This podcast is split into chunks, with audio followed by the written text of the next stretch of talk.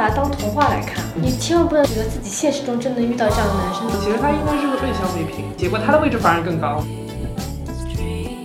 性羞耻的感觉是女性在小时候就开始一直在面对，一直感受到压力的东西。身体或者性，它应该被当成一个科学正常的对待。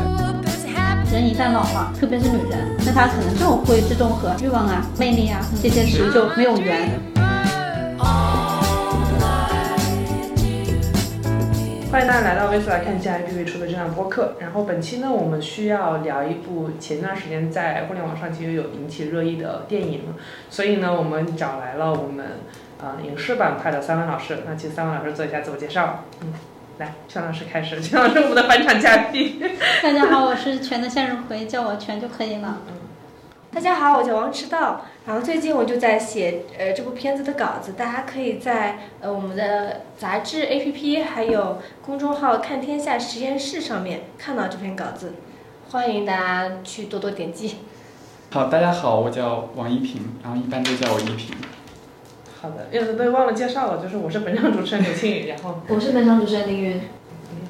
我们今天要讲这部电影是《祝你好运》，里奥格兰德在前一段时间在豆瓣挺火的一部电影，讲了一个大概五十多岁的女性叫 Nancy，她为了满足自己的欲望，去雇了一个二十出头的一个男妓，去为自己提供性服务，并且在这段性服务的期间呢，逐渐的嗯学会接纳自己的欲望跟身体，然后跟这位男妓形成一个怎么说相互救赎的这样一个故事的。嗯，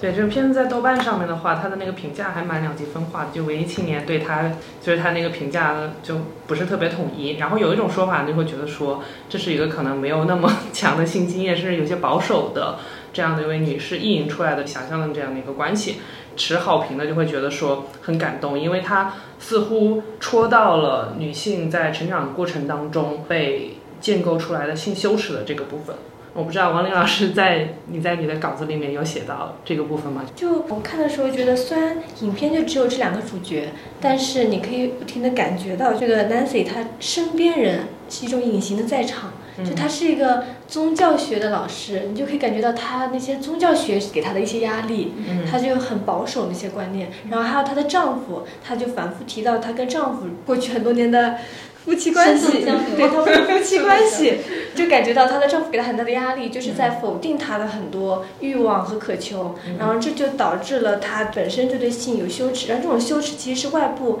施加给她的，然后这种压力就慢慢内化到她自己。有一个镜头就是她看那个镜子嘛，她就跟那个男的一起看镜子，她就。不停说啊，我这儿皱纹很多，我肚子很有点凸起，小肚腩什么的，就说自己全身都不好。而且当时他是穿着衣服的，她其实相当于完全包裹住，但他依然觉得藏不住这些丑陋。直到那个 Leo 说，我觉得你的腿很好看啊，然后他才稍微就觉得啊，其实我觉得腿确实还不错。这也是因为有了外界有了男人的肯定之后，他才觉得哦，这个也还行。他就对自己的否定特别强。所以就是说，其实女性在成长过程当中承受了非常大的压力，包括来自男性啊、父母啊，包括她职业啊，就社会各个层面的话都在给她压力，然后让她去否定自己的欲望，才形成了这样的一个性方面的羞耻感。这一块的话，就是你们的生活或者你们的成长过程当中，你没有感觉到这个吗？这其实我自己算瘦了吧，但是但是我每次照镜子的时候，都会去关注自己的缺点。我就会看镜子，觉得哎，这里还是很有肉啊，这里不太好啊。然后你一说自己，对方就说，哎，其实并不是，可能很多时候是自己放大这些缺点。这种缺点，一旦他有旁边的人肯定了你的话，你就会更加很深刻的觉得，他确实就是一个过不去的缺点。因为以前不是以前，就一直以来腿就相对比较粗，对我自己的身材比例来说。然后学生时代就有男生那种嘴贱的男生，就直接说，平时看你挺瘦的，没想到腿还挺粗。这么一句话就会。给你很大的一个不能说伤害，那就是你会记住他，你就会觉得这个事情是一个事实。当时他说完，肯定就是自己这样哈哈哈笑着过去了。那其实内心就是嗯，气得要死。嗯，那个时候住校嘛，我初中就开始住校。嗯，然后我有一次周末回家，就偷偷拿了一卷那个叫什么保鲜膜，然后偷偷放进书包带去了学校。然后那时候不是有一种。减肥方法，就是你拿保鲜膜包住对哦好像也有。感觉血液不循环因为它会它会增加那个水分的流失，其实它流失是水分，但是就会让你感觉瘦掉。但但是我是没有坚持下去，我就记得而且那时候是夏天，大夏天，我就包了一下。我也是在那午休时间，大概包了几个小时，嗯，持续了一两天，我发现自己腿上长痱子了，天，然后我就，再也没有做过这个事情。就当时觉得真是没有用，然后这种焦虑就依然还是会有，就会跟别人说说哎我腿粗，就主动的把自己的嗯缺点先说出来，防止别人攻击我。其实前段时间我有点缓解了关于腿粗这个问题，就是因为我看到从科学的角度来说，嗯女生她的下肢嗯就是多点肉的话，其实是更健康的。它对于整个包括月经啊，嗯然后日常生活多点脂肪其实是好事儿。嗯然后我就觉得啊，其实我腿粗也是有优点在的，它它是有实用性在的。但还是会希望啊，能瘦一点是一点，嗯会有这种。而且我们在讨论身材焦虑的时候，其实比较核心的点是考虑到这个焦虑会对人造成什么样的负面影响。比如说女生她一定要很瘦的话，她就会节食，比如说三天不吃饭。小红书上有各种各样很可怕的那种节食的方法，一天吃一根黄瓜这种瘦身的方法，就其实会对你身体造成很大的伤害。刚刚说到健康这个词，我觉得如果更健康的话，我们应该把身体焦虑转化为身体健康。嗯就如果你太胖的话，你是不健康的，然后你努力往那个健康的方向走，然后你如果到了一个健康的标准的话，你就不要再焦虑，因为你已经很健康，你不需要腿更瘦了。所以你们都是在成长过程当中的话，有感受到非常强烈的身材焦虑吗？我有，钱老师呢？因为我是南方人啊，所以我普通话不是很标准。但是我是在 你这个人很有很有普通话焦虑，我 放过自己。因为我在就是厂矿里面长大的，就我们那边是北方的厂的，是会有那种澡堂洗澡，然后就会互相见到彼此的裸体，嗯然后就很早的时候就会感觉，我小的时候是不是可能是我才上小学吧，然后就感觉哎呀，我和其他人相比好像没有腰。那是比如说我的父母啊，有时候会开玩笑啊，说哎，看你虎背熊腰啊什么的，然后就会 让我自己很早就会有身材方面的自卑感。嗯然后就会穿衣服的时候，比如说就会选一些比较宽大的衣服，然后比较遮住线条，然后同时呢，会更多的欣赏其他女生看上去很美好的身体，然后就觉得哇，她们这个瘦瘦的好漂亮啊。然后包括喜欢女明星，可能小的时候喜欢的也是那种看上去瘦瘦的、有气质的，比如说像周迅那样子，就觉得她很精灵、很美，会有种我觉得是那个时候大家会对于比较肉感的女明星。会有一种觉得肉感女明星不是很高级，然后会觉得她们是不是就是象征的，比如说胸大无脑，或者是她们那种代表着就那种肉欲的那种感觉，就会让人觉得对，其实有点污名化的身材。然后我觉得这个其实是很早就被建构出来的一种审美观，包括像影视剧里面，然后也都是这样子肉肉的女生，她们可能演的都是那种性感女生，尤其是我说香港的电影。的熏陶比较大，然后香港电影其实在这方面跟我们那一代人建构了很强的这种身材的划分的意识，什么样的女生可能是比较有文化的、比较高级的，什么样女生可能就是比较偏性感的、肉欲的那一方面。对，那在这个过程当中的话，你有跟自己有一种想什么办法去跟他和解吗？和解办法就是想减肥啊。还是一种很消极的和解吧。这种和解是采取一些行动去迎合这个标准，而不是非常主观的去接纳它。你没有想说，哎，你什么标准，老子就是不行。我觉得这很难做到，嗯就你很难，你说你什么标准你就不管了，你多少还是会，因为你有时候会想，你这个身体上的事情，或许你努力一下有结果啊，你就会去努力一下，嗯但有时候可能就努力了没有结果。男性会比较会在意自己腿粗还是细这个问题吗？我觉得有些人会，哦，但是我还好，有但但有些人会啊，我可以念一下。就我们编辑部有一个男老师，大概三十多岁是吧？然后呢，他公开发表了，我念一下，他说。他说：“作为一个钢铁直男，我最近却对男人的长腿产生了强烈兴趣。上班路上，我经常盯着男生下半身看，遇到大长腿总会不由自主流下艳羡的口水。在和自己身材对抗了近十年之后，我基本已经认输，那样的身材和长腿大概永远离我而去。不积跬步，无以至千里；不积小流，无以成江海。我就是一点点把自己积累成自己最讨厌的胖子。这就他标准很明显，他就是歧视胖子。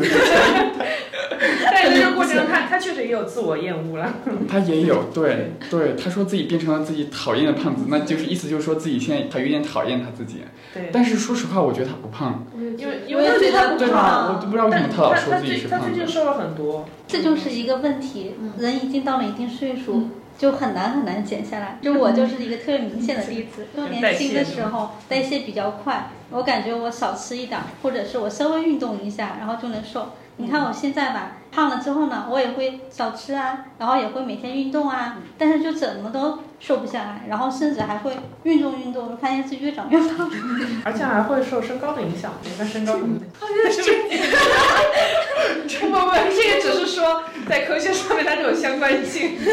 看我，我又是又胖，然后又矮，这样的两重身材焦虑。对于身高男性应该焦虑更大。不是网上经常说，所一米八，对这个世界上没有一米七九的这个数字身高数字。如果他一米八，他会说我一米八；他一米七九，他就会说接近一米八，说一米七八差不多一米八。墓志铭我一米八。一个男人如果达到了一米八，他就就恨不得告诉全天下 我一米八，这个确实是有，但是身高你很难改变，尤其是你成年之后。所以只能虚报。是我有走路垫脚吗？垫那个增高鞋垫。增高鞋垫，之前看到过一个人类学的调查，说城市的白领的健身文化嗯是跟自己的工作形象有关系的。如果你在比如说写字楼里面上班，如果你有一个更加健美的身材的话，可能会体现出你这个人工作能力比较好，你有管理自己、管控自己身体的能力。相对的，你在应付工作上，你在管理工作上的各种问题的时候，也会处理得更得心应手。所以编辑部那个老师的见人可能也会受这方面的影响。但这个的话，是不是在这个社会里面，其实女性受到的这个就会很多，但是相比起来的话，男性就不会。比如说，同样是胖的话，比如说小男孩就会被鼓励说，哎，你多吃一点，然后你就白白胖胖的，大家都会觉得说你这样很健康，这样很健壮。好像男孩的话，受到的更多是正面的那种肯定和鼓励。我觉得是男孩和女孩的标准不太一样。反正我小时候经常有人说我太瘦，现在也有人说，他其实是因为他有一个已经继承的一个男性标准和女性标准嘛，就男的应该长什么样，女的应该长什么样嘛。因为比如说我小时候，因为我长得比较秀气，所以很多人就会跟我说我长得像女生。这个问题曾经很困扰我，但是后来我爸跟我说，他说别人说你长得像女生，说明你长得好看。然后我就。这个办法真好。是，然后我就没有那么焦虑了。但是我觉得那个那个标准还是一直在，就是我现在还是会觉得我自己太瘦了。那男性的话，会不会因为太瘦的话，会被别人觉得是娘娘腔，或者说女性气质浓一点？我觉得会有。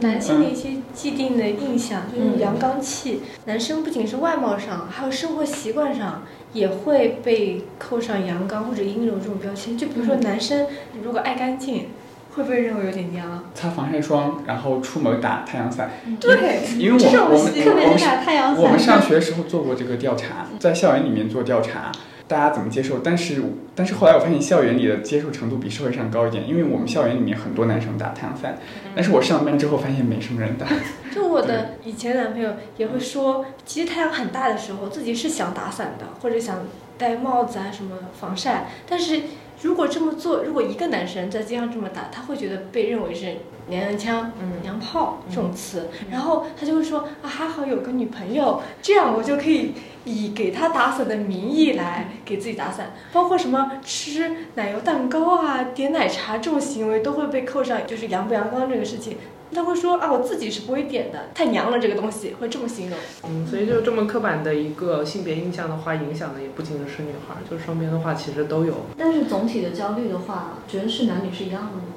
嗯，反正至少在这个片子里面的话，你感觉出来就是它重点的话肯定是刻画的女性的，比如说性羞耻啊，还有她的那个身材焦虑。因为在这个里面的话，其实那个那个男妓其实是以一种非常优雅得体的形象出现的。然后在其实是在他的引导之下的话，女性好像是获得了一种在性层面的话是获得了一种认同，以及她的焦虑的话，在这个男的的肯定和跟他的交融之下的话，其实是有被。消解掉一些的。其实这个部分的话，在这个电影里面，我也是觉得有不是特别舒服的地方，就是好像在他们俩的这个关系当中的话，即便是处于一个男妓这样的一个身份，似乎是一个被消费的对象，但是他的位置依然是高的。我觉得这部片子我看完的时候就觉得，你要把它当童话来看，嗯。你千万不能拿现实的那种角度，觉得自己现实中真的遇到这样的男生的这种幻想去看这部片子。你就像我看了一个童话故事而已，这种人是想象中才存在的。是。那实际上，虽然国内没有，但是日本的牛郎产业都是被抨击很久了的，有很多像一些纪录片也去拍，就是他们如何去骗女生的钱，因为女生不是跟情感连接更深嘛，对他们就会通过这种方式，实际上就是高级的 PUA，嗯他就是对你进行了精神控制。很多女生一般会去花钱买服务的，都是现实中得不到满足的、缺缺爱的、被打压的人，他就很自卑的人，实际上是拿钱来换尊重。然后他们其实就抓着这一点，然后对你说些好话，哄哄你。然后反过来就是压榨你，把你的钱一点点全部榨走。但其实这个里面的话也是这样有一啊。点点，因为他一开始讲到我是花了很多钱才买你这个服务，而且有可能是一次的，但最后他又买了好几次，那其实也是会有点对通过自己的情感的那种连接啊，然后让这个人一次性的、嗯。一次一次的去花钱购买他的这份体验。嗯。而且日本就看了一个纪录片，一个日剧都有讲到，就是有些女性她会为了去养这个牛郎，然后自己去当妓女，对，对那个自己去进行加入有个很出名小说《绝教》，它里面其实就讲了这部分的。我看的那个是，其实它讲的是几个大学生，女大学生，然后其中一个女大学生长得胖胖的，其实她打扮过后就发现她长得挺漂亮的，但她平时不爱打扮。因为身材比较大，然后比较胖，尤其在日本这种崇尚娇小的一个国家里，是很没有存在感的嘛。然后他就通过朋友的关系，就是认识了一个牛郎，然后那个牛郎呢，就是总是哄着她，就说你最可爱啊，巴拉巴拉巴拉，他就一点点的增加消费。牛郎店的那种消费都是陷阱式的，一开始你好像坐进去点杯酒就可以了，就会可能哄哄你。那后来你就会看到，我觉得它是一种崇尚雌竞的一个嗯，大家。要互相 PK，我要给你点更贵的酒，然后对，因为。因为很多人会，就比如说这个牛郎 A，他们很多人都喜欢排他？对他很多人喜欢他，那我今天过来当然是希望他陪我的。但是如果你不是点那种超级贵的酒，那种定制式的，他就不一定会坐你旁边。对他可能你点杯酒过来坐了三分钟，然后另外一边的人点了点了个更贵的，他就去陪他了。那他就会觉得我又来了，你当然我希望你陪我，他就会点更贵的。然后到后来就会点那种超级贵，就几万块钱。他可能就陪你好几个小时，然后给你唱首歌什么的。所以他们好多人都有还有自杀的呢，对对对，他自己去卖肉来赚，而且因为那些牛郎不是排名的嘛，他会看你一个月的那种业绩，冲那个 KPI，然后那些他就会让那些女的给他冲 KPI，对。他就是对，就说，哎呀，我这个月他我不是第一名，我不是头牌了，你必须给我，你必须这个月给我多花多少钱，你才能我才能达到那个位置。然后说啊，我这个月生日你必须给我如何如何，他。他明明是个牛郎，但 他就是占据那个强势地位的，他可以去控制他。对呀、就是刚刚说的，其实他应该是个被消费品，嗯，对。他提供服务，结果他的位置反而更高，他更有权利。嗯，这个事情如果发生在，我感觉不会发生在妓女身上。对妓女就是完全是被动的，花钱买你，我就可以直接拥有你的那种关系，比如什么花魁啊之类的。嗯，所以这部电影可能一方面它体现出女性这种性羞耻是值得表扬的一点，但是另外一方面我们也要警惕它是如何呈现这种方式的。它是通过一个塑造一个很童话般的一个男性工作者的形象，性工作者形象男。性性工作者的形象来实现对这个 Nancy 的性羞耻的和解的。所以从这一点上来说，他这个男性身份也是很值得质疑的，因为他其实一直在一个具有控制权的一个地位上。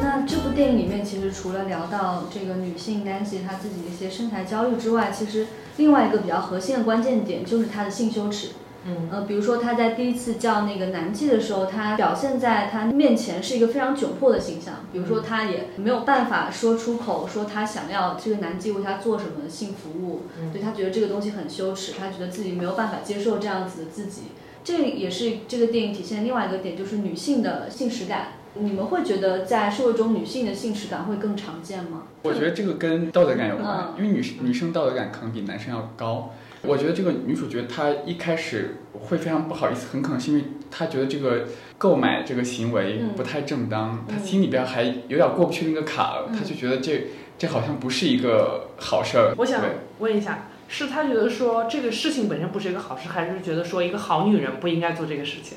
应该是后者，就是因为她觉得这个不符合一个好女人的定义，对她一开始可能是这样想的。所以这种背后的女性的道德感比男性高的这样一点，是你们觉得是天生的吗？还是说她就是被一些社会规训或者构建出来的呢？我觉得它肯定是被构建。的，嗯对，它里面其实有个很明显的，就他不仅是被勾践的，而且他反过来会勾践别人。嗯比如说，他会勾践他的那个学生，是比如说他们穿衣穿裙穿的短，就像荡妇。嗯哦，然后包括他去他的学生，很多年之后见到他，他他们的反应，那个学生的反应是很奇怪的。嗯嗯就他还会特意提到他们老师当时曾经说他们荡妇那个事，但是其实 Nancy 她如果我们学生没有提，她可能自己都不会有太大的印象。嗯我就就觉得这个可能是她习以为常的一种教学里面会经常嗯，会使用的一种构建的方式。嗯但这种就是一代一代会会传下来。对，而且荡妇是一个很侮辱性的词汇，对是一个挺厌女的词汇，就是女性她反而把一些很厌女的标准加注在其他女性身上。我们高中时候也是这样，就是你所有人无论男女，你穿的衣服不能超过膝盖。如果你把膝盖以下都露出来的话，然后就会有老师来找你谈话，他就会让你去换衣服。太可怕了，原来对，那个日本其实也是有这个规定嘛，所以日本后来出现了一个反的 GK 校服，就就是正常 GK 校服是短的，但日本出现了一个长款的 GK 校服，就他们他们有些会把 GK 校服给穿到差不多到脚踝的样子，然后变成一个。黑社会的，或者是我我是一个小太妹的形象，这个其实就是反了这种建构的一个很有趣的一个观察。嗯我你们你们让我穿短，哎，那我反其道而行，那我就就把自己弄成一个那样子的形象，然后来表现我的叛逆。但是中国的校服是去性别化的，它就是抹杀，嗯就男生女生的校服是一样的嘛，它其实是抹杀性别差异。学校还是不一样的。我还记得，就是当时校服的尺寸都是自己报上去的嘛，每次到了季节就要来订校服，女生大家都会报大很多个尺码，就比如说我 S，我可能就报 M，都往大了报，甚至报大两个号。大家就喜欢穿那种拖，就是长裤他都要拖地，然后衣服又特别特别宽松。我就没有看到过一个女生，就是班里的女生是穿紧身的，或者甚至是稍微合体一点的，都是特别大。嗯。嗯。我觉得这跟青春期时候的那种性耻感是有关系的。而且会不会怕班上男男生如果穿的很紧身，男生就会会说你对。嗯，而且他自己的话，其实也会觉得说啊，如果我真的凸显出来，因为当时青春期也发育了嘛，凸显出来，比如说第二性征的话，嗯。可能他自己感觉就会还挺不好的，就想办法的话，用特别宽松的衣服把自己遮起来。突然想想，就是我们当时那个学校怎么说呢？就是会有会有一些那时候像小混混那样子的男生，还还有一些像那些小太妹那样的女生。然后当时班上有一个女女孩子长得就比较漂亮嘛，然后性发育比较早。我记得很清楚，就是有一次在课间操的时候，几个女生就把她围在了那个操场上面，然后骂她打她，就会觉得她是一个看上去很骚的，对，很 骚的人，对，就就是那样子。然后我会觉得这种东西会对女生产生很深的一个影响。嗯是，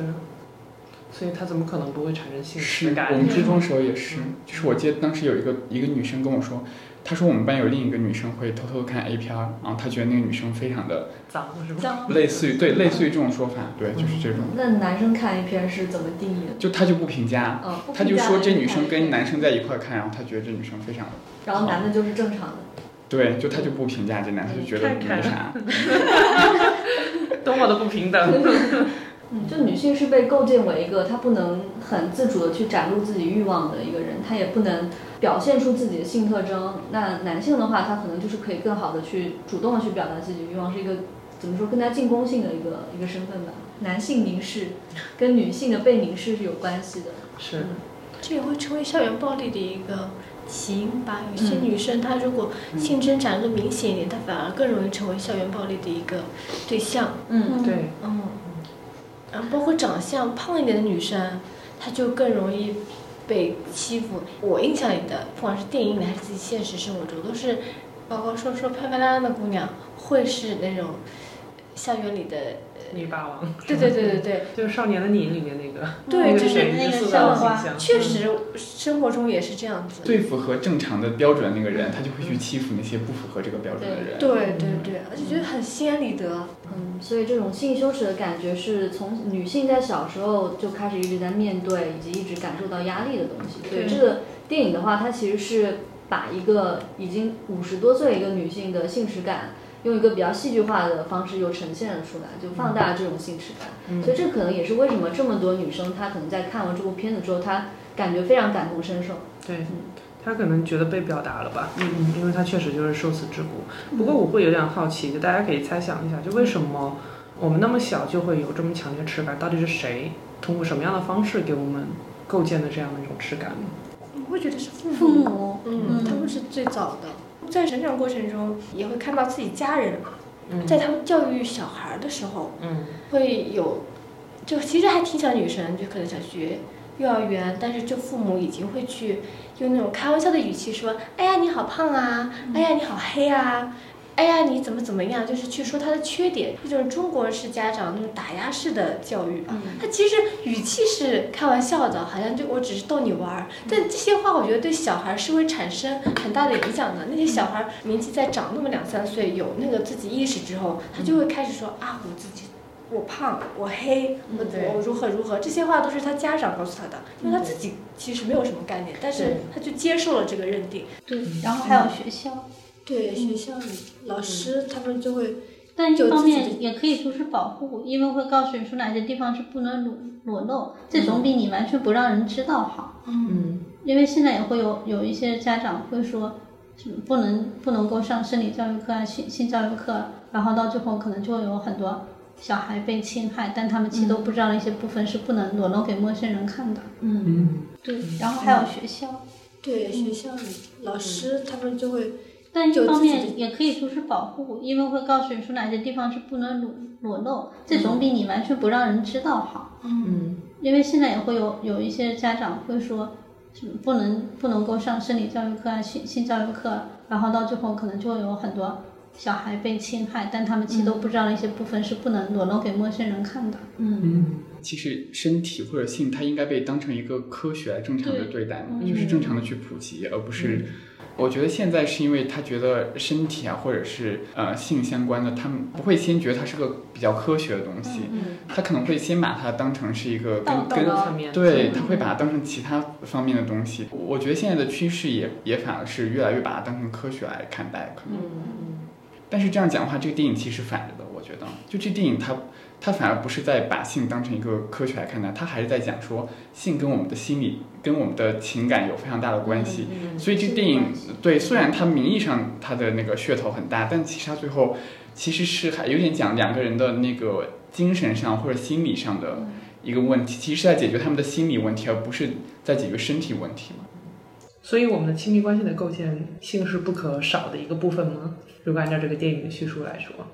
它其实一开始就是纯的金钱交易的性关系嘛。但是这个电影试图给我们讲的是说，你除了在一个金钱的肉体关系之外，你还要去跟彼此去发展一个亲密的关系。比如说最后那个 Nancy 跟 Leo 不是都互相分享了对方很多故事嘛，然后在最后也形成一个彼此救赎的一个关系。所以我感觉他想要表达是说，我们如何从性中间。嗯，去发展一些亲密关系，然后这个亲密关系是可以弥合就是个体之间的伤痛的。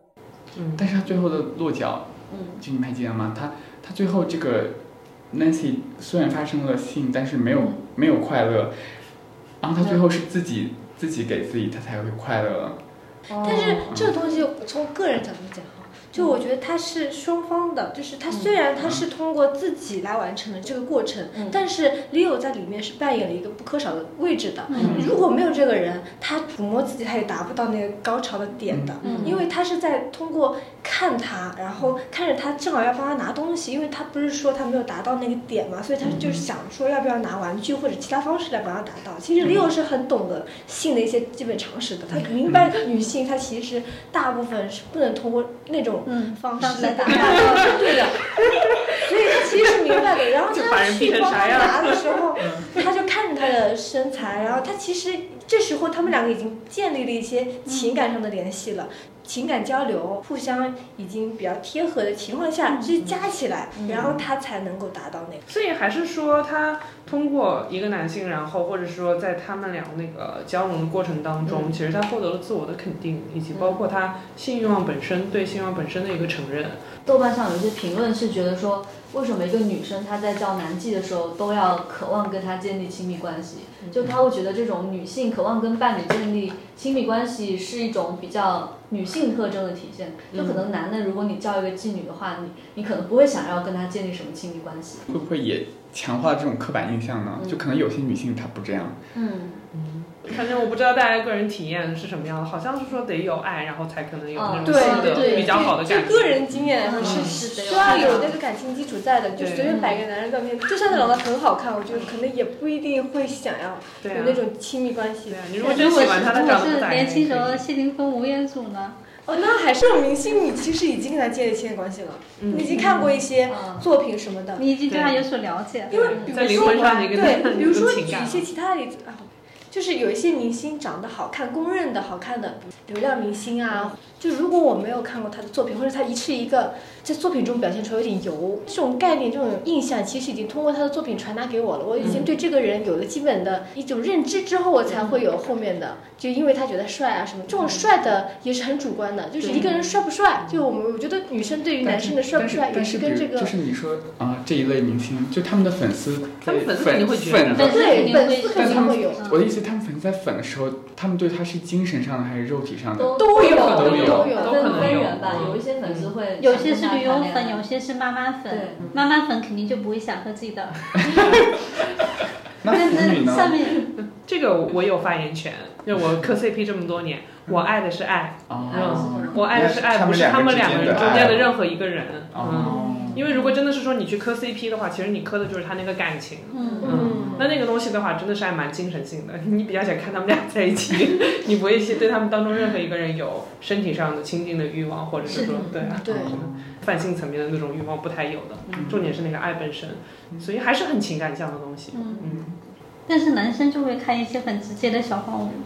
因为我有听，我有我有听我男性朋友讲过，就是他们会看一些非常好的小黄文，几乎没有什么情感勾连，就是嗯。男生和很多女生，然后然后一然后干嘛干嘛干嘛干嘛的不可描述的行为，嗯，然后但而且这些好像点击率啊什么都非常高，我不知道你有没有看过，或者听周围人看过我过。就是因为我觉得这种色情类的，它男性向和女性向它就其实不一样。是但确实就是成人影片这个领域，这两年也都是在提倡让一些女性创作者去做一些成人影片，嗯他们可以从女性视角去做这些。有女性向的服务意识吧，不然的话，其实那些东亚的、日本的那些 AV 的话，主要就是服务男是性的不是很对女性很剥削？对对，非常全世它有很界其实应该都是。有很多那种强迫性的那种行为。男性向的数量更多，这一点其实也可以体现出女性的性羞耻嘛。这种受众少的话，你是产量自然就少了。对啊那男性受众多的话，他男性向的产量就多嘛。对他刚刚不是讲了吗？他小时候那小女孩看就会被周围人骂，然后男的看到大家都觉得无所谓，就是很正常的一个事情。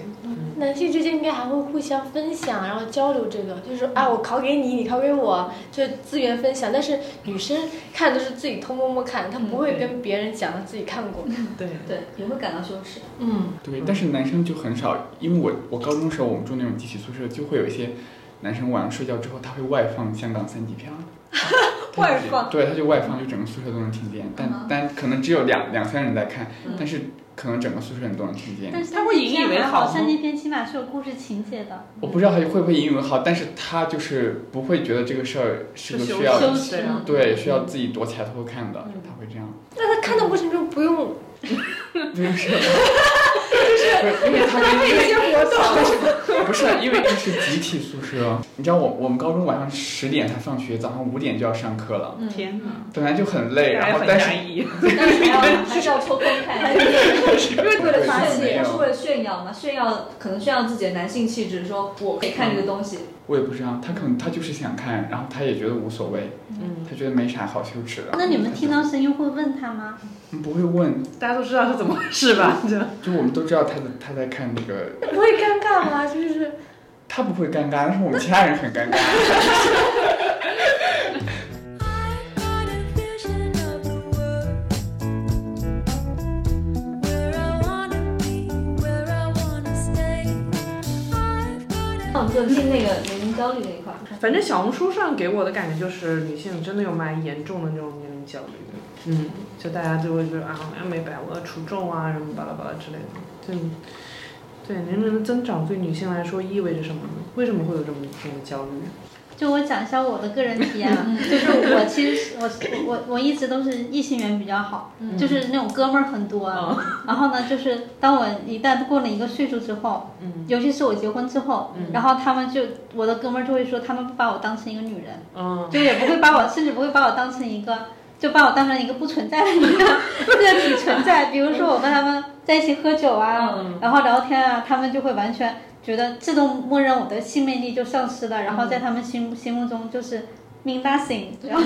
然后这种的感觉。其实我觉得中国很普遍，包括像之前我看过一部韩国电影叫《老妇人》，嗯，它是其实一个六十多岁女人被性侵嘛，然后它里面那个故事是根据一个真实的经历改编的，嗯，就导演做过很多前期的调查，然后它里面就会有讲到那个女人去报案，然后那些警察会很难以置信，就觉得你这个年纪的女人，怎么还会有人会对你有那种方面的那个欲望和冲动？然后这其实背后就折射出大家觉得人一旦老了。特别是女人，不管她身材保持多好，或者长得多漂亮，那她可能就会变成一个在大家心目中看来就是会自动和性啊，或者和欲望啊，然后和魅力啊这些词就没有缘。陈小南做过一个节目，就不要和陌生人说话，它里面不是就有讲到那个老年相亲角嘛？嗯，其实就会有很多老人会有这方面的问题，为什么他们会去那样的一个地方去寻找所谓的精神伴侣，甚至是有一些的那种肉体伴侣，也是因为